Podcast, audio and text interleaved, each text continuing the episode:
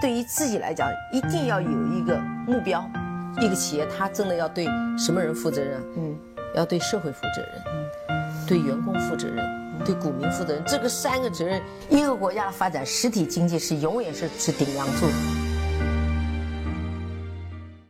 各位好啊，给你一个真实生动的格力电器，我们给的比尿的多。首先插个题外话啊，最近一段时间大盘呢表现非常的凶猛，包括我们的格力也实时的给我们惊喜，包括我们前面所定投的券商的 ETF 也是在蹭蹭蹭的往上钻。这个时候呢，我想给大家一个小小的提醒，就是少看也少动，把时间和精力投入在你的年底工作和学习中。啊，这个时候要稳住，别浪。等到整个的趋势走出来之后，我们再来去研判后面的一些情况，好吧？我呢，平时除了录节目之外呢，我也花了很多的时间去听一些关于投资的比较优秀的一些节目或者是一些音频。我呢也有个习惯，就是把一些好的节目呢，我会把它保留下来。我是这么想的啊，我这个节目呢，除了白老师去跟大家去唠叨之外呢，我也把我平时听的一些可以。能够放在这个节目里给大伙去分享的内容呢，也把它做一个分享。这样的话。我也希望大家能够在这个节目里面把它做到一站式购齐，包括一网打尽关于价值投资的方方面面吧。那今天呢，我给大家放送的是在得到 APP 里面逻辑思维在二零一七年的一期节目，是罗胖来去通过一篇李璐的演讲呢，给大家去阐述了什么叫价值投资，讲的还是比较好的，有很多普世的道理，我们可以去做一下回回顾啊。关于罗胖呢，我觉得我也是应该。算算中国在听他的节目和音频比较早的那批人了吧？包括从当时第一期的逻辑思维就开始看，包括他的六十秒早上的音频，还有他的得到 APP，我也是他很多节目的付费客户。包括他去年在爱奇艺有一个节目叫《知识的力量》，就是教给你很多一些具体的办法，如何去面对人生，如何去高效工作，如何去。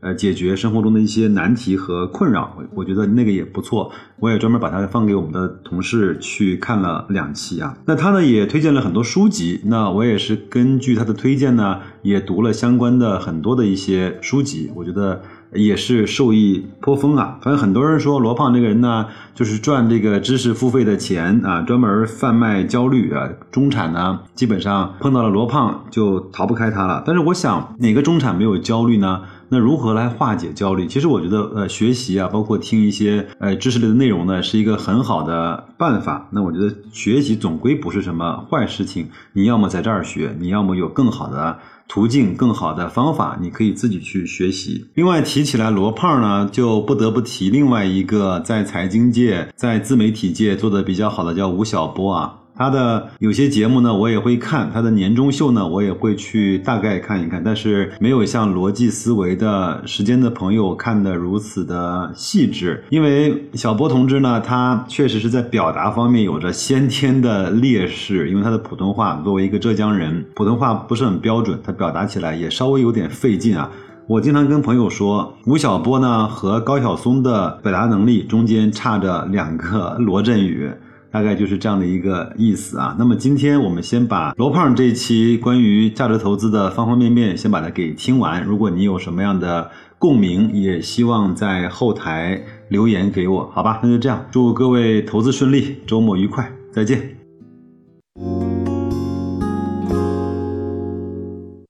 和你一起终身学习，这里是逻辑思维。有一个词儿啊，叫价值投资。因为巴菲特这些年名气越来越大，所以咱们中国人谈论价值投资的人也越来越多。那到底什么是价值投资呢？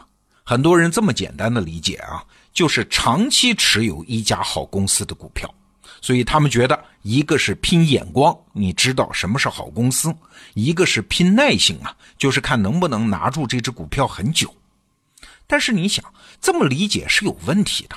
好公司的股票就不跌吗？持有时间长，赚的就多吗？不一定吧。所以这么简单的理解价值投资没有什么说服力啊。但是最近呢，我看了李路先生在北大光华管理学院的一场演讲，系统的讲解了什么是价值投资。哎，我觉得特别有启发，不仅是对投资啊，对立身处世的很多方面都会有启发。那首先我们介绍一下李路这个人啊，他是巴菲特的搭档，就是那个著名的查理芒格的学生和密友。查理芒格家族资产的主要管理者就是李路，可以说他是华人中和巴菲特的价值投资思想接触的最深入的人。李路在这次演讲中先问了一个很基础的问题：如果你要做投资的话，那么从长期来看，什么样的资产可以让你的财富持续、有效、安全、可靠的增长呢？那是现金吗？有一句话叫“现金为王”啊，很多人也确实觉得现金最可靠。但是只要稍一声响，就知道现金是靠不住的，因为有通货膨胀嘛。李路算了一笔账：如果一八零二年的时候，就是两百多年前啊，你有一块美金，你一直没花，那今天这一块美金值多少钱呢？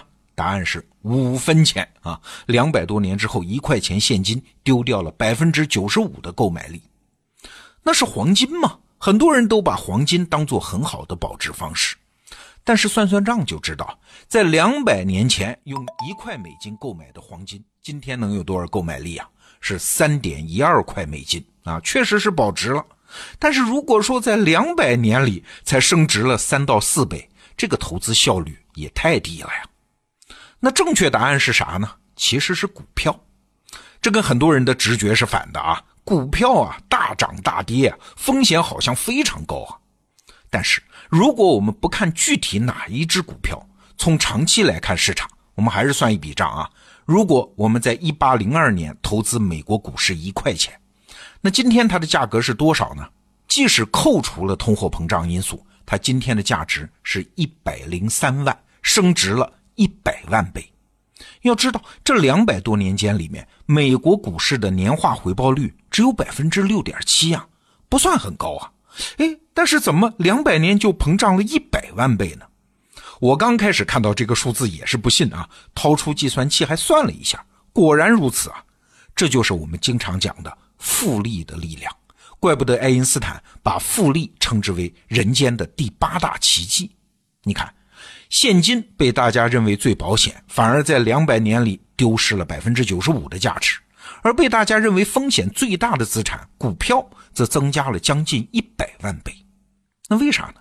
原因很简单，现金因为通货膨胀而贬值，而股票价值的背后是啥？是好公司啊，以及好公司加在一起推动的经济增长啊。所以要投资，结论来了啊，要投资就应该持有股票。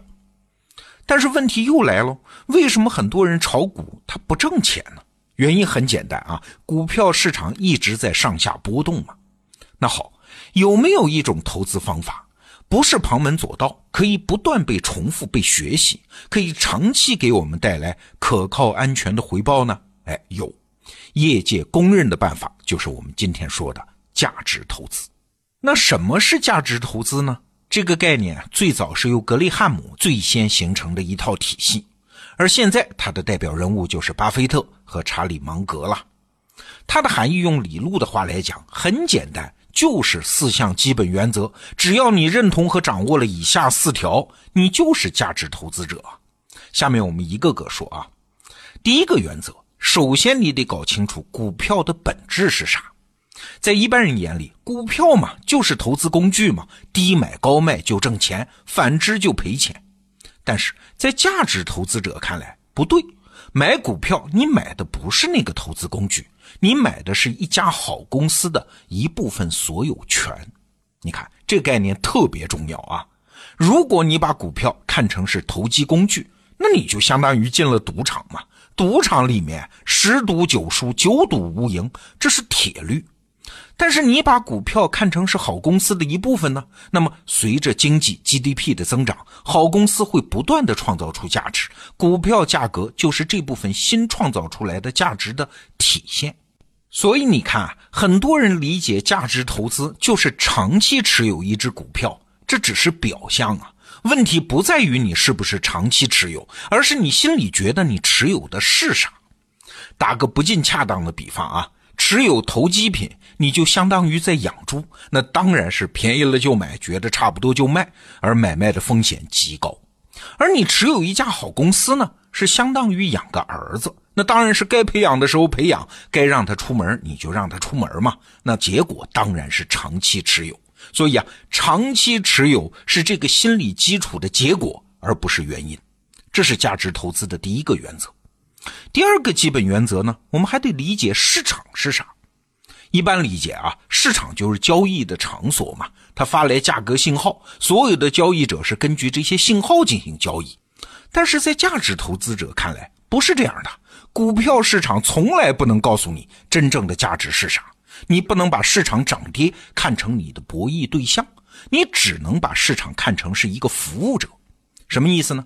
就是市场是为你服务的，能够给你提供机会，让你去购买一家公司的所有权，也给你一个机会，让你在很多年之后需要钱的时候能把它卖出去，变成现金。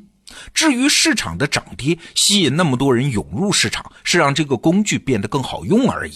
短期的涨跌和价值投资者没有关系，但是很可惜啊，绝大部分投资股票的人不是这么看待市场的。好，我们再来说价值投资的第三个原则，叫留出安全边际。说白了，就是只买价格大大低于公司内在价值的股票。因为投资的本质啊，是对未来进行预测，而预测这玩意儿它不可能百分之百准确吧，只能是个概率。万一你预测错了呢？至少你不会亏很多钱。如果你预测是对的，那你的回报就会比别人高出很多。所以关键是买的价格一定要低于它的实际价值啊！所以价值投资不是指持有好公司的股票啊，而是指持有价格远远低于价值的好公司的股票。那关于价值投资啊，各种各样深奥的解释很多。但其实原则很简单啊，来，我们再来回顾一下上面的三个原则啊，我们用大白话再归纳一遍。第一，拨开股市的表象，你买的不是那个投机的金融品，你买了一家公司的一部分，你要赚的不是股价波动的那个差价，而是这个好公司在经济增长过程中创造的价值。那第二呢，你的博弈对象不是市场，关于这只股票的真实价值，市场什么都不能告诉你。它只是一个服务于你的工具。第三，不是买所谓的好公司，而是买价格低于价值的好公司。你看，很简单吧？那这背后的智慧是啥呢？在我看来啊，价值投资的全套智慧都是一种叫不丢失目标的智慧。这里面就有两种核心能力啊。第一，认准自己目标的能力。你想，经济在增长，核心的动力是好公司。你不是在和市场对赌啊，而是在搭上好公司成长的那班船。这是股票投资能挣钱的核心原理。只要这个核心你死死咬住不丢掉，你的投资是不会出大的风险的。那第二，不被其他因素干扰的能力。市场起起落落，账面财富忽多忽少，有多少人真能无视这种波动，死死盯住自己拥有的核心价值和最终目标呢？啊，这可能也是价值投资这个词儿说的人很多，但是真正能做到的人很少的原因吧。我以前的节目里引述过吴伯凡老师举过的一个例子啊，不会开车的人，你观察他，他盯住的是方向盘，把工具本身当成了博弈的对象，结果车开的歪七扭八。而会开车的人呢，他不盯方向盘的，他盯住是远方的路，那自然就能开出一条直线。投资如此，达成任何人生目标，说到底，无非也就是这种不丢失目标的方法。那前面我们讲过啊，价值投资一共是四项基本原则，哎，但是今天我们只讲了三条。对，这三条啊，是格雷汉姆就已经总结出来的，而第四条原则呢，是巴菲特。后来加进去的，我们明天接着聊这第四条原则。好，明天见。